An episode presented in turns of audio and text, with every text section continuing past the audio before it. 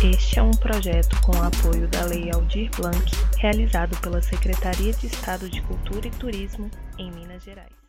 Olá, todo mundo. Esse é um podcast do coletivo Negráfica e quem fala é a Daiele. E esse é mais um podcast onde teremos convidados especiais para estar falando sobre seus trabalhos. A falta desse, desse episódio, a gente vai falar sobre ancestralidade, liberdade e a representação nos trabalhos artísticos de mulheres negras e brasileiras e andinas. O episódio fala sobre mulheres representam mulheres em todas as suas tradições históricas, culturais e ancestrais, e a importância dessa representação em nossos meios artísticos para a construção de uma nova frente narrativas pluralizadas. Oi, gente, aqui quem fala é Mayara. A gente vai falar um pouco sobre as convidadas de hoje. Nós temos a Yanik. A Yanik Herrera tem 25 anos, é artista plástica, graduando em artes visuais pelo UFMG, atua na área de dança, performance, pintura e escultura cultura. Nascida em Cusco, no Peru, e atualmente residindo em Belo Horizonte, Minas Gerais, vivencia a experiência de mulher imigrante desde seus 15 anos. Sua pesquisa artística transita entre migração, folclore e cultura por meio da linguagem pictórica e instalação, dança e performance, envolvendo a identidade, memória e crítica decolonial. Atuou no coletivo Mulheres, Mulheres Migrantes Cio a Terra e participou da exposição coletiva Deriva, uma exposição que acontece na UFMG com os estudantes das artes visuais e de todo Belas Artes. Você quer dar um oi, Ana? Aqui? Oi, gente. Boa noite. Boa noite. Muito Boa. obrigada pela sua presença aqui com a gente hoje. Ai, obrigada a você.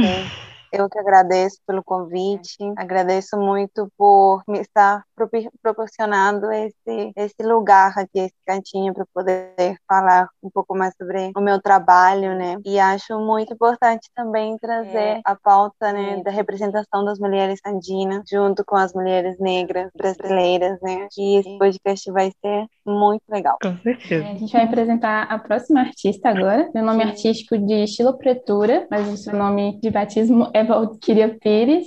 A estilopretura nasce da exposição Mulher Preta Resiste, onde a artista Valkyria Pires reflete sobre a valorização e fortalecimento, liberdade da força criativa, sabedoria e cultura da mulher preta. É, fiquei muito curiosa sobre como nasce seu nome, estilopretura, e também como foi essa exposição da mulher preta resiste, se você quiser falar um pouquinho para gente. Oi, gente, boa noite. Então, eu comecei a fazer o trabalho, né? Comecei a desenvolver gravuras sobre mulheres pretas, todo esse universo da mulher preta, sua potência artística, sua potência enquanto mulher. E aí, né, eu precisava dar um nome. E aí eu comecei a pensar uma série de nomes e uma amiga que também foi muito importante nessa trajetória, nesse início de trabalho, né? Quando ainda não, não tinha toda essa forma que foi se criando ao longo do tempo, né? Com o passar do tempo, ela começou a me ajudar nessa procura por um nome. E aí a gente chegou nesse nome, foi um nome sugerido por ela, que aí unia tanto a técnica da estilogravura, então esse prefixo estilo vem disso, de estilogravura, quanto o universo da mulher preta, né? E aí a estilopretura por conta disso, que une tanto a técnica, por onde eu expresso todo esse universo da mulher preta. Genial. Vou fazer uma pergunta para as duas, assim, que é uma pergunta geral, e aí ficam à vontade para poder responder. A gente queria saber um pouco da trajetória de vocês, de onde vocês vieram, como vocês chegaram até onde vocês chegaram, até o atual momento da produção de vocês, como que se deu essa descoberta de pessoa artista, né, de ser artista, de onde surgiu o desejo de fazer arte, sobre esse lugar do, da mulher e da figura da figura matriarca, assim, que tem no trabalho de vocês. Eu posso começar? Muita coisa.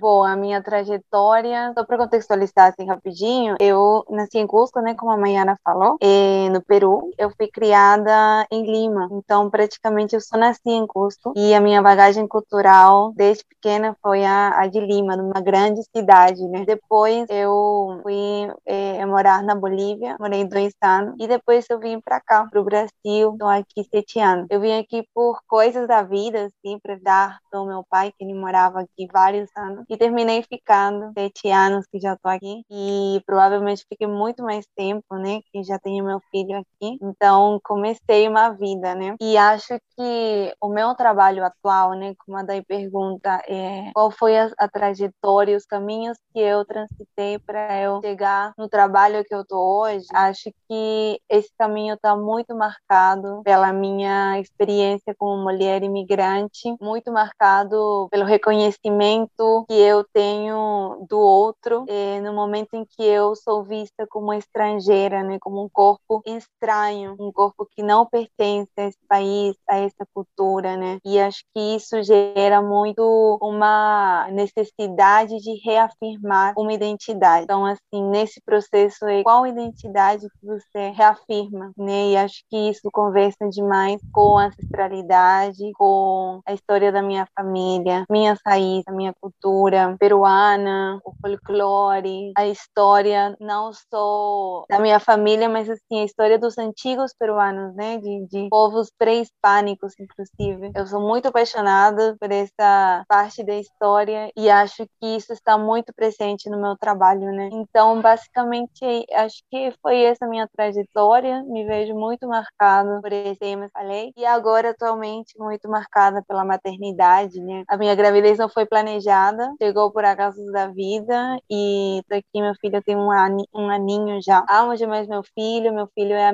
minha família aqui no Brasil. E não tem como eu não falar, não tive, né? Outra opção de não falar sobre maternidade no meu trabalho. Acho que o meu, meu, meu trabalho é, artístico, ele, é, eu enxergo ele como uma maneira de eu desabafar tudo o que eu tenho dentro de mim, de pensamento, de coisas que não consigo expressar, às vezes com palavras, mas por meio da pintura, por meio do, do, do criar, é a única maneira com que eu consigo digerir certas coisas, né? Que isso está muito evidente no meu, no meu trabalho, no meu processo. Trabalho muito sempre questões que me atravessam e a maternidade, obviamente, não ia ficar por fora disso. Então, assim, os últimos trabalhos que eu estou desenvolvendo ainda e que desenvolvi na última série que eu fiz de pinturas, que chama Fora do Lar. Fiz esse, essa série graças à, à Bolsa Momento Criação da UFMG. Gostei demais do resultado. O resultado no, no, na série eh, trago essa questão da, da pandemia com a maternidade de mulheres migrantes, né? Não com o intuito de falar, ser um porta-voz de mulheres migrantes, das mulheres migrantes, mas como uma maneira de trazer em questão qual pode ser as, o cotidiano de mulheres imigrantes durante a pandemia, né? Quando a gente fala de fica em casa,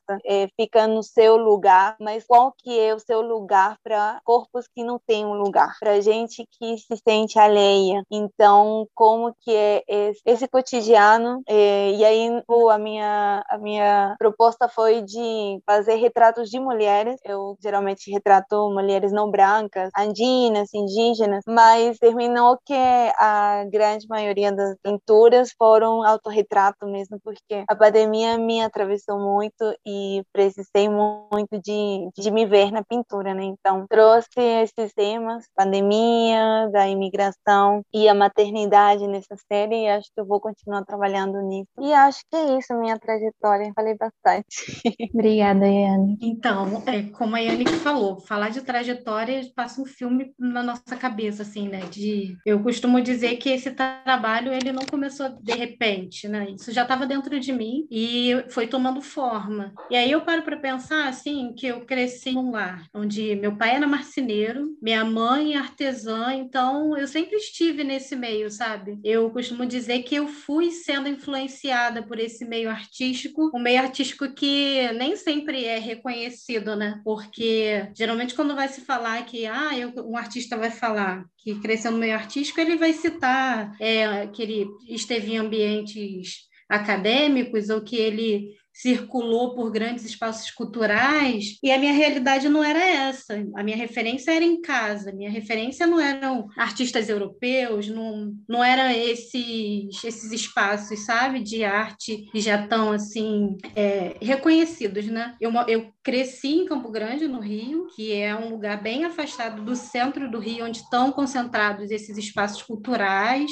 e o que eu tinha de referência era em casa mesmo. Então, eu costumo dizer que isso já foi sendo moldado em minha arte, já foi ali me, me alimentando desde pequena. Não à toa que eu trabalho com estilogravura, que é uma técnica de gravura em madeira. E aí eu paro para pensar em como isso começou e eu tenho essa referência do meu pai. E eu tenho a referência da minha mãe de estar sempre criando alguma coisa. De, e, e eu, eu penso assim também, que o meu trabalho é uma forma, como a Yannick falou, de expressar as minhas inquietações, de expressar as coisas que eu, que eu tô pensando, sabe? A forma como eu vejo o mundo. E isso também acaba refletindo em ancestralidade, que eu também tô numa busca de resgate de, de ancestralidade, de me entender como mulher preta. E aí, assim, começa.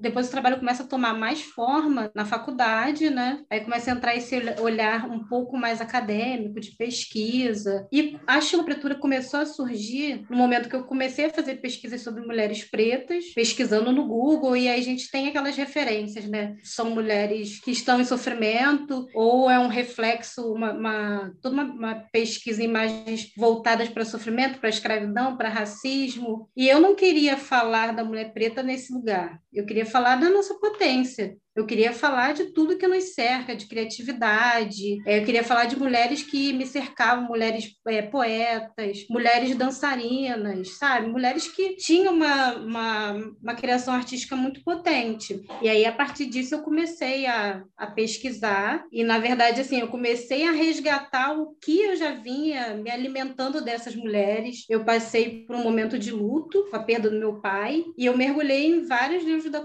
Conceição Evaristo. E aí eu trago ela para minha exposição. Você perguntou sobre a exposição Mulher Preta Resiste, a Mulher Preta Resiste é muito disso, sabe? De falar, cara, eu não sou só uma mulher que, que sofre racismo, não sou só uma mulher que estou sendo colocada para baixo na sociedade. Eu sou uma mulher que eu crio, que eu, que eu me expresso, que eu sou poeta, que eu sou intelectual. Então foi essa a ideia que eu fui querendo buscar, sabe? Mas mesmo assim, sem querer colocar um, uma linguagem acadêmica dificultada, sabe? É, porque eu acho assim, a gente precisa sim estar na academia, mas a gente precisa estar lá também para quebrar determinados moldes, sabe, que afastam, cria uma barreira entre muitas pessoas que não conseguem acessar esse lugar. E eu não queria uma linguagem que me, me colocasse no ambiente acadêmico e me afastasse de, das mulheres que eu estava falando, das mulheres da minha família, sabe? Senão não faria sentido para mim fazer um trabalho que não fosse acessível para todas as mulheres. E aí eu comecei a circular com esse trabalho por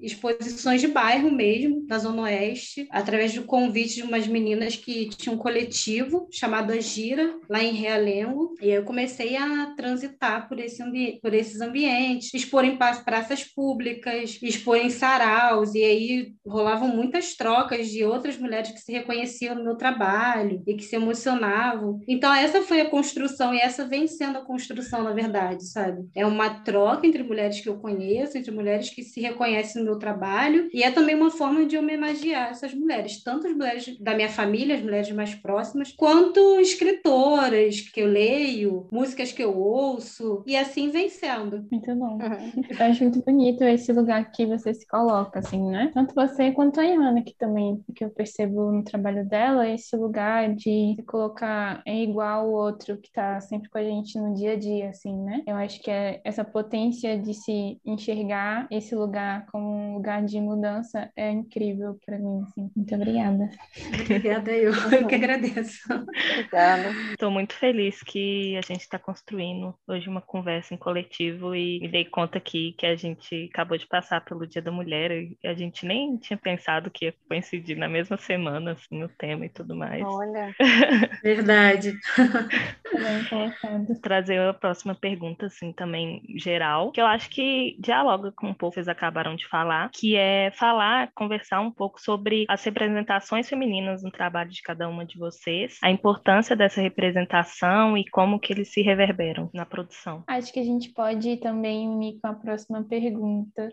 A Sheila Pretura falou bastante dessa, dessa pergunta, né? Sim. É, mas a próxima seria o que o cotidiano e as tradições influenciam nas suas pesquisas imagéticas pessoais. Quiserem unir as duas perguntas? Acho que o meu trabalho, ele fala, principalmente assim, o que eu estou desenvolvendo agora, a última série que eu fiz foi trabalhar justamente o cotidiano, o meu dia a dia, né, com meu filho, como que é construir um lar é, junto com ele, né? Como fico pensando assim, eu fiquei grávida há nove meses, quase dez, filho foi, foi crescendo dentro do meu corpo, né? Meu corpo foi a casa dele por, por esse tempo todo, né? E ele nasce, é, apesar dele não estar mais dentro do, do meu útero, eu continuo sendo esse lar para ele, Eu continuo sendo essa casa para ele. Gosto muito de trabalhar isso, de como o corpo, não, né? Como o meu corpo, mesmo depois de parir, ele se torna essa casa e ele torna esse alimento também, né? O amamentar é o que o que alimenta esse outro corpo e vira o caçulo, né? Acho que é, falar para mim do cotidiano é algo muito importante. Está sendo inclusive agora em relação a esse link que eu faço junto com a pandemia, porque como a pandemia chegou, impactou a minha vida em várias, a de todo mundo, eu tenho certeza, né? Se eu me vi assim, justo no puerpério, eu tinha acabado de, de parir com um neném recém-nascido, então vivenciar isso era cada dia era uma luta diferente, cada dia era resolver um BO diferente, né? Então essa falta de tranquilidade, eu acho, assim, né? De um respiro que eu levo para para pintura agora, para trabalhar isso, né? Eu lembro, agora eu não, não, não sei como está a sua produção atual, né? Mas eu lembro que quando a gente ainda frequentava os ateliês da Bela, você representava muito as cholas e tinha muita relação com o folclore também do Peru, Sim. né? E eu sempre quis saber Sim. a importância desse lugar para você, inclusive, inclusive na dança, que eu já vi várias apresentações suas. Então, esse uhum. lugar, assim, né? O o que te reverbera nesse, hum. assunto? É, eu acho que, é, mesmo eu não estando no Peru, o Peru está dentro de mim. meio clichê isso, mas acho que tá é como se eu vivesse o meu cotidiano, é, fizesse questão sempre de sempre estarem presentes aspectos culturais peruanos, mesmo eu não estando lá. Como, por exemplo, na música que eu escuto, é, nas comidas que eu faço, no espanhol que eu falo com meu filho, né? Que eu quero muito que ele aprenda a falar espanhol, português, as comidas que eu dou para ele também, né? Comidas peruanas, além das brasileiras que eu já aprendi a fazer. Muito gostoso também, um feijão, um feijão. Então acho que essas essas práticas culturais como isso, né, da, da gastronomia, da comida, da arte também por meio da música, livros, isso tudo sempre está presente e acho que isso eu quero muito compartilhar com meu filho. Ele não é imigrante, mas ele é filho de uma mulher imigrante e eu não gostaria nunca que ele esquecesse que a família toda por parte da mãe tem uma história, né, tem toda uma cultura carrega, né? Que ele também faz parte disso, né? E eu gostaria muito de poder compartilhar sempre isso com ele. Como eu estava falando na outra pergunta, né? Que era em relação à identidade, acho que é, a maioria dos imigrantes passamos por isso em algum momento, sabe? De você se deslocar do seu país, ir para um outro país com um idioma diferente, cultura diferente, pessoas, isso, outro, o clima,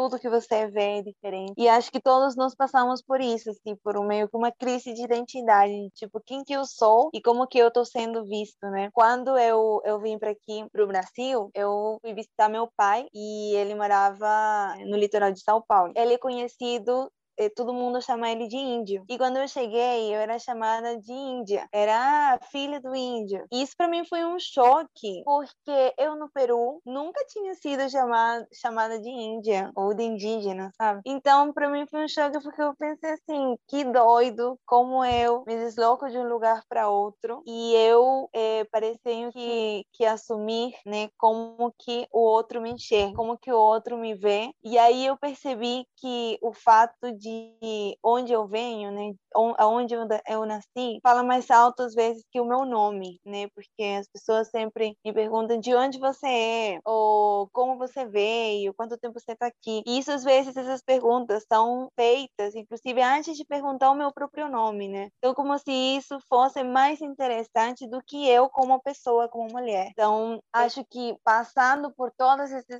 essas coisas e ao decorrer desses sete anos que eu tô aqui, que eu, nessa constante pergunta de quem que eu sou, como que eu sou vista aqui no Brasil, o que que eu tenho que reafirmar e de onde vem esse sentimento, né, essa vontade muito dentro de mim de ter, de ter que reafirmar alguma coisa, né? E acho que aí foi que eu me aproximei muito com a cultura peruana, assim. Eu sempre fui, desde pequena, muito é, chegada na, nas danças folclóricas, danço desde muito pequenininha, e sempre amei dançar, sempre amei me interessar pela história da dança e tudo mais. É, mas acho que quando eu cheguei aqui no Brasil, que uma nostalgia que tomou conta de mim, que fez com que eu me interessasse muito mais ainda por saber muito mais, pesquisar muito mais sobre a dança, sobre as cerâmicas pré-hispânicas, sobre as construções dos incas, os tecidos, os bordados, as iconografias, né? O que que significava tal deus, o que que significava tal prática, de a folha de coca. E nossa, assim, era muita coisa e eu comecei assim a, a pesquisar e falar, nossa, que lindo, que legal que eu venho de lá, né? Que legal que eu venho de, uma cultura tão vigente, muito antiga, né? E trouxe isso muito para meu trabalho artístico, né? Gosto muito sempre de representar representar mulheres indígenas dos Andes, né, cholas, como você bem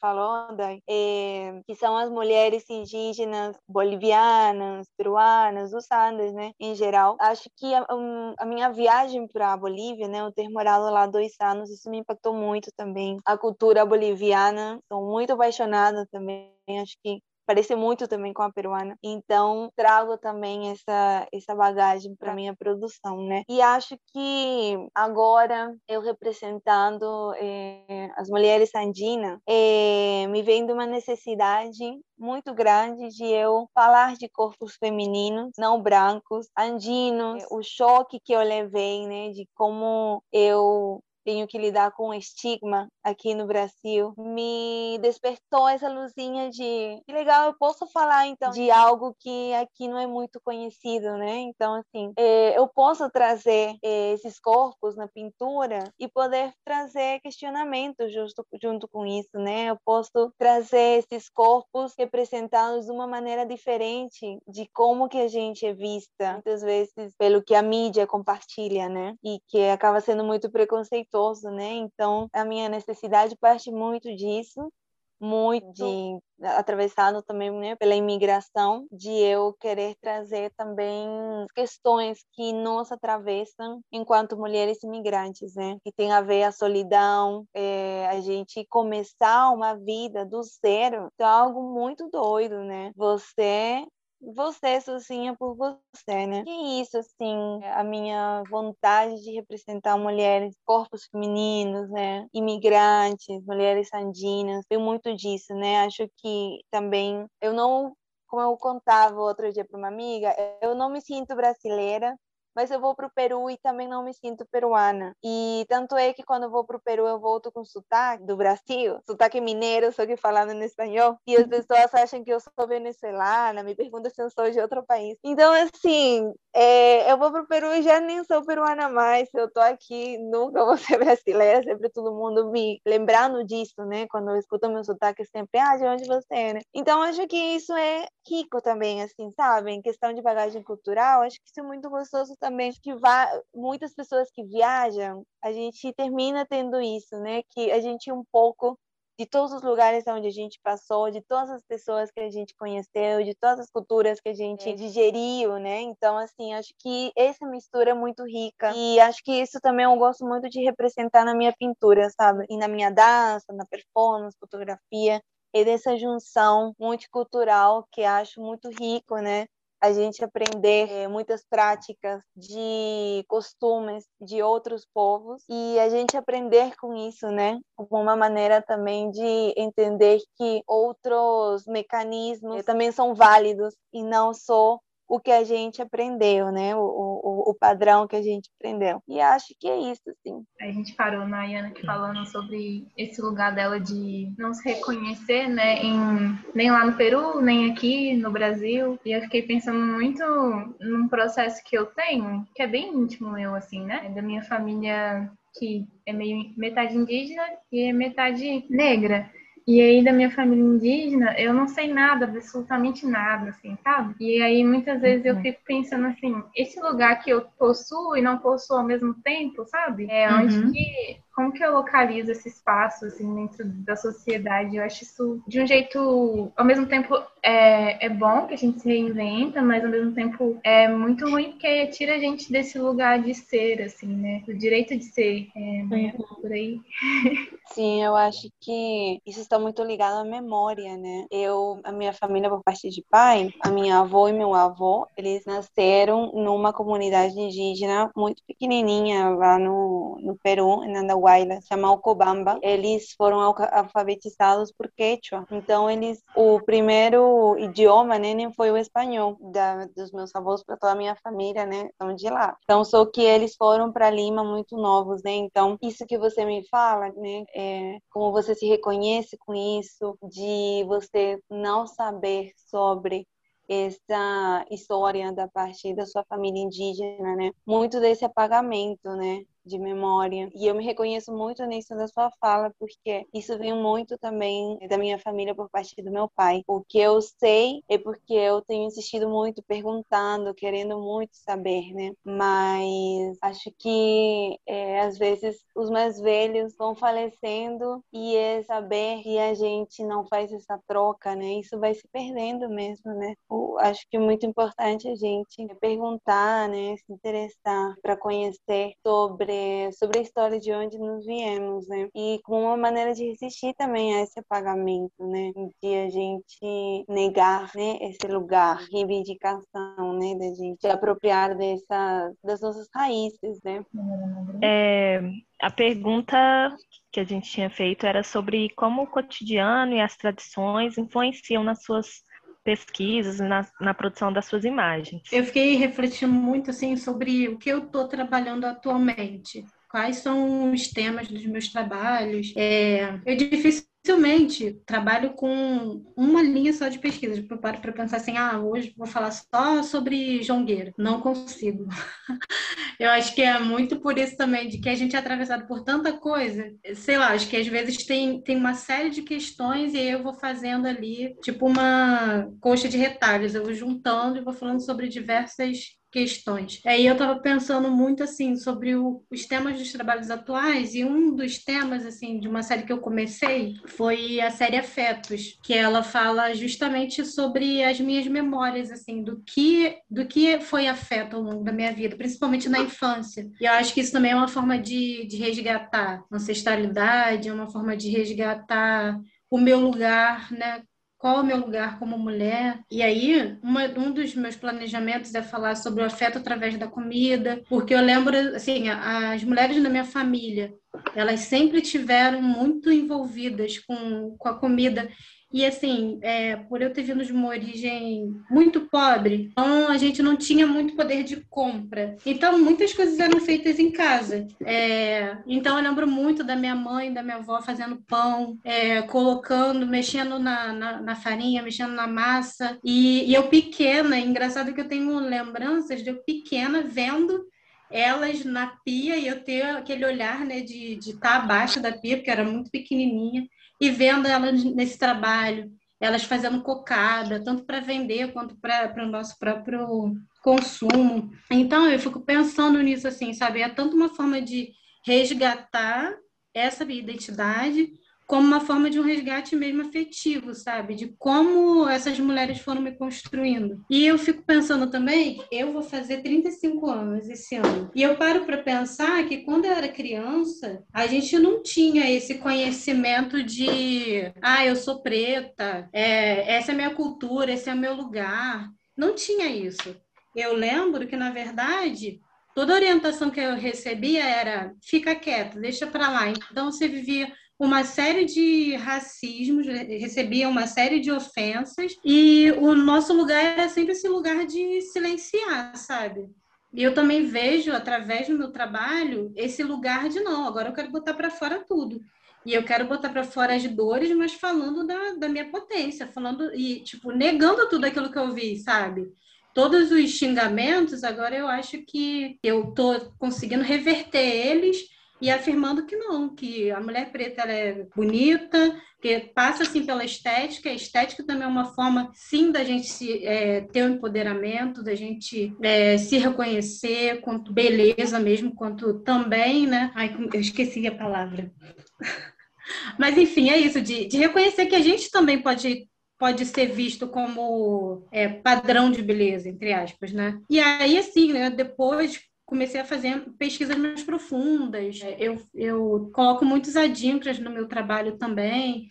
Então, é um resgate mais profundo de onde vem, sabe, essa minha, minha ancestralidade. Eu também, recentemente, fiz um, um trabalho que eu ainda vou lançar, que o nome é Beijo Sua Preta em Praça Pública, e eu, a intenção é fotografar uma série de pessoas é, demonstrando afeto, né, é, em lugares públicos, e fazendo referência a uma capa de uma revista do Movimento Negro Unificado, que foi é, postada em 91, e também fazendo referência um artista que ele fazia toda a identidade visual da Pantera Negra. Então, assim, eu trago um pouco de história, trago um pouco de, de todo esse universo né, que envolve a nossa ancestralidade e que eu mesma não conhecia. E eu quero passar isso adiante, eu quero que outras pessoas conheçam, pessoas do meu meio que não têm acesso a esse é, conhecimento determinado, específico. E é isso, assim, eu acho que o, o cotidiano é. Eu estava, nos anos anteriores, eu estava morando no Fundão, lá na, no alojamento da FRJ, que é onde eu estudava, e aí veio a pandemia, e isso me trouxe de volta para casa, e eu estou mais perto dessas mulheres, a minha avó, que minha avó já tem 85 anos, estou perto da minha mãe. Então foi, eu vi assim, na pandemia, eu vi o quanto estar perto dessas mulheres me fortalece, sabe? e o quanto eu vejo que eu tenho muita coisa para falar ainda sobre elas e que eu tenho muita coisa que foi sendo construída através desse contato com as mulheres. E a minha família, na verdade, a maioria é composta por mulheres, então tem muita mulher na família e tem muita mulher que, que, que faz essa construção mesmo, né? Da minha identidade. E eu acho que é isso também, a gente tem essa sensação de não pertencimento, eu tenho a sensação de não pertencimento no, próprio meio artístico, na própria FRJ eu vivi muito isso, e eu e as minhas amigas, as, as minhas amigas negras que estavam no ateliê, no ateliê de gravura, que é muito composto muito mais por homens, homens brancos com outros, outras linguagens de pesquisa. E a gente via muitas vezes é, um estranhamento e até um distanciamento, assim, sabe, de, de professores já, em ver qual era a nossa linha de pesquisa, qual era a nossa linha de interesse. Então, é, eu acho que é, é, o tempo todo essa busca, sabe, essa afirmação por, pelo nosso lugar, pela nossa cultura, pelo nosso espaço. Acho que vocês falaram tudo, assim, eu achei interessante como é, as duas colocaram, assim, que é presente, assim, para nós, assim, mulheres que pertencemos à minoria, de, e principalmente pelo um olhar branco, que colocam uhum. a gente numa caixinha de outro, né? Tanto para a Ayane como mulher imigrante, pelo estilopretura como uma mulher negra, uma mulher preta, e como que isso faz a gente reafirmar, né, coisas do nosso passado, que é, eles esperam, né, essa narrativa branca espera da gente uma fala de dor, de sofrimento, uhum. mas como que é importante também vocês no trabalho de vocês duas, assim, vocês falam do afeto, das mulheres que cercam de vocês, a cultura que construiu vocês, e que é também um lugar de muito afeto, de muita memória, muita lembrança. Então, foi muito bom ouvir a fala de vocês duas, assim. Muito obrigada. Eu fiquei, queria comentar uma coisa bem rapidinho, é porque eu gosto muito desse lugar da comida. A comida uhum. ela traz um lugar muito especial, assim, na vida, sabe? E eu acho que uhum. tanto para você, é, Valkyrie, tanto para Iana, que assim deve trazer um lugar de conforto muito grande, de até cultural e de se identificar, porque eu vejo muitas coisas, linguagem inclusive de, de alimentos que às vezes só minha família sabe que é chamado por aquele nome, assim, ou um prato, sei lá, que é bem comum, mas para minha família tem um nome específico, sabe? Então esse lugar do alimento eu acho ele muito precioso no geral. É, eu queria comentar assim que a gente não pode esquecer que a gente, como população preta, em, em sua maioria ainda, infelizmente, a gente está numa camada social, né, mais baixa. E aí eu lembro de ir a eventos que priorizavam muito isso, sabe? Era um sarau e que estava sempre oferecendo uma comida. Acho que a comida está sempre presente quando tem, quando a galera preta tá junto, tem que ter uma comida ali, sabe? E eu acho isso muito, muito legal e muito bonito porque eu penso no cuidado realmente, assim, porque é, é real a falta de alimento, sabe?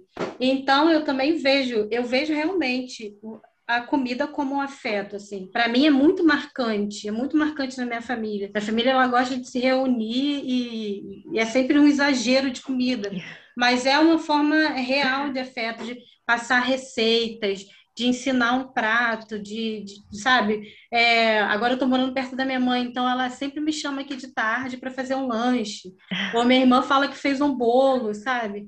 Então é muito isso, é, é esse lugar de convívio, sabe? É o lugar onde a gente troca, senta à mesa e, e conversa e ri, e às vezes se conforta também, é um carinho. Então é isso, também concordo que é, é esse lugar de afeto, a comida é realmente é, é esse, esse lugar. Tá me dando fome agora.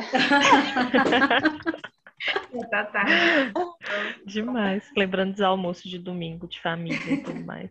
É. As perguntas estão quase acabando. A gente vai fazer algumas coisas pontuais, assim, que eu acho que não foram faladas, que a gente tem curiosidade. Uhum. É, eu queria. Meus cachorros. É, eu queria perguntar para da Valkyria e a Ana que também pode falar sobre isso, então, à vontade.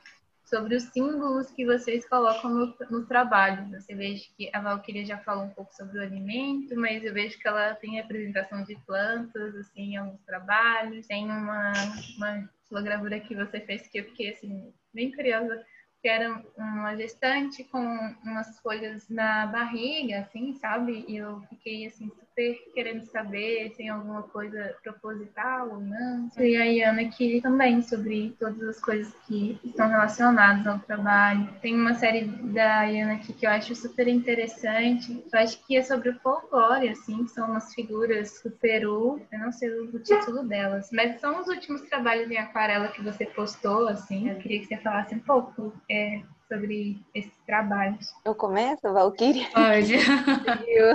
Seguiu na ordem.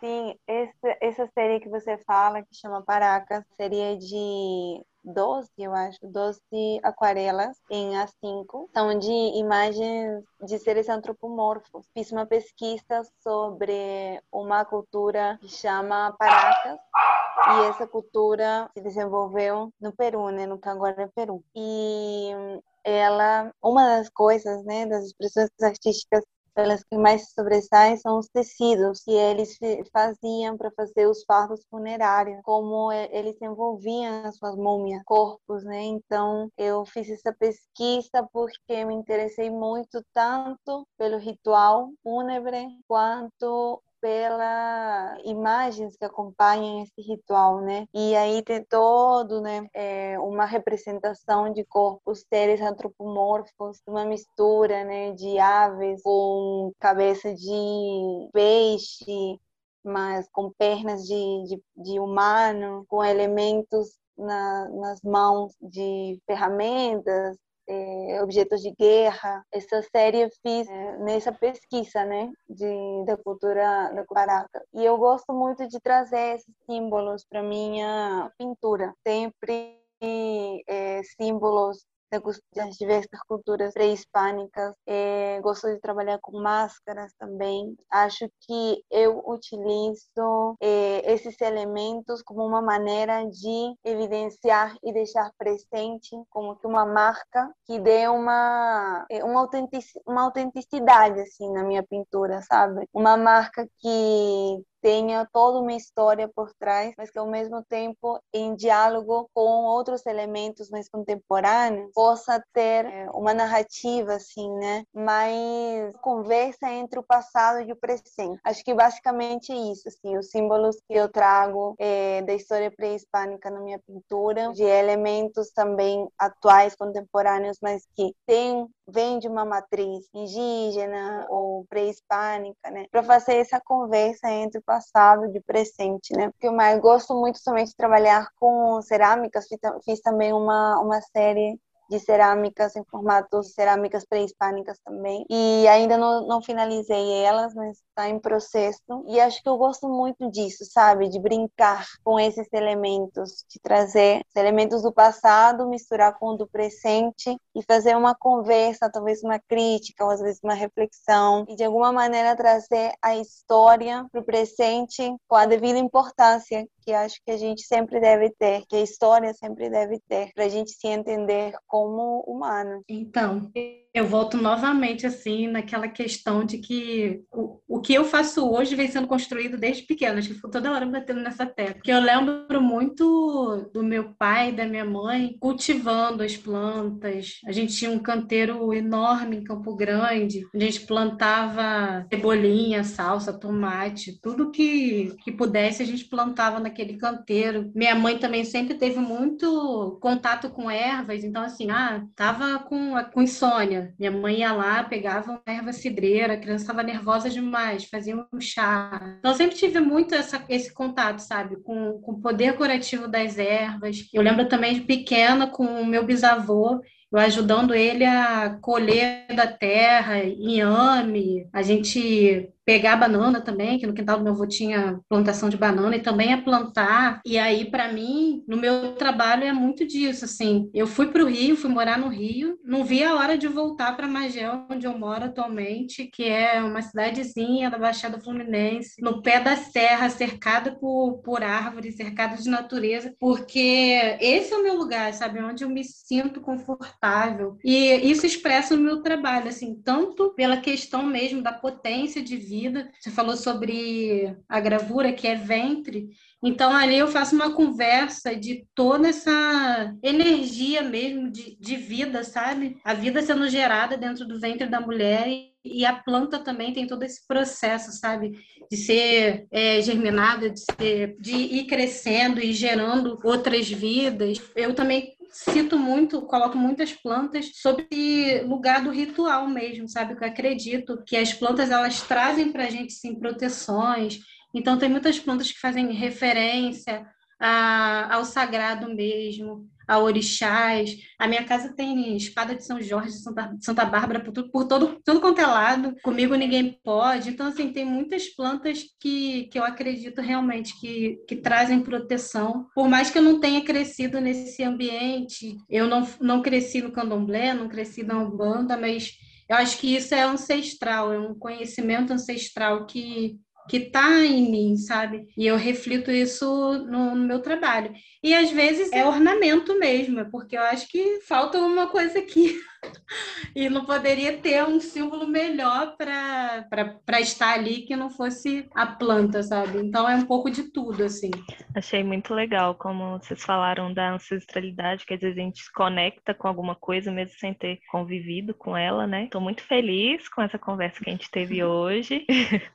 apesar dos perrengues com a tecnologia e tudo mais. Estou feliz de ter feito essa conexão com vocês logo na semana de Internacional da Mulher, assim, coincidências uhum. ricas e boas. Eu acho que é um bom jeito de celebrar, entre aspas, é realmente fazer essa construção, essa coisa que a gente tá, essa conversa que a gente está tendo em coletivo aqui hoje. Com certeza eu saí, tô saindo hoje melhor do que eu entrei. Para finalizar, assim, a gente sempre faz o Negráfica Indica, que é um espaço mesmo para vocês trazerem qualquer referência, seja de filme, música, uma coisa que, que inspira vocês, colegas de trabalho no meio da arte, é realmente um espaço assim para vocês conversarem e trazerem indicações, referências, acham que o mundo precisa conhecer também.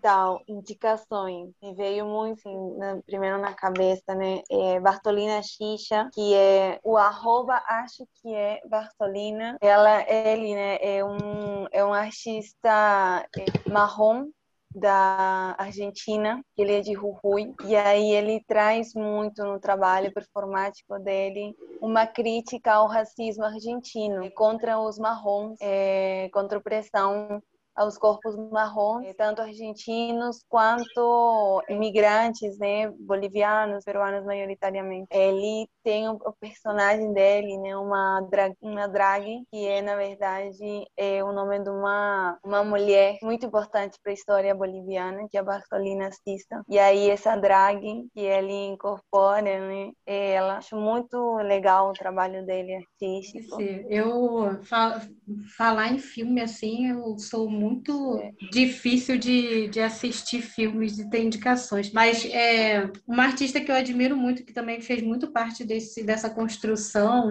junto comigo e que na verdade a gente é, foi acompanhando o trabalho uma da outra é a Ruli Rock, ela também é artista gravadora, o arroba dela é Ruli Rock e ela é uma mulher preta, sapatão e ela trata desse tema, sabe? Relação homoafetiva e o lugar da mulher preta, sapatão. E é uma artista que eu admiro muito, que também está aí resistindo com o seu trabalho e buscando o seu espaço no mercado de arte, tentando achar um reconhecimento, continuar o seu trabalho, enfim. E é isso, gente. Ai, perfeito, gente. Ah, mas foi ótimo. Ah, foi ótimo, gente. Muito obrigada, muito obrigada.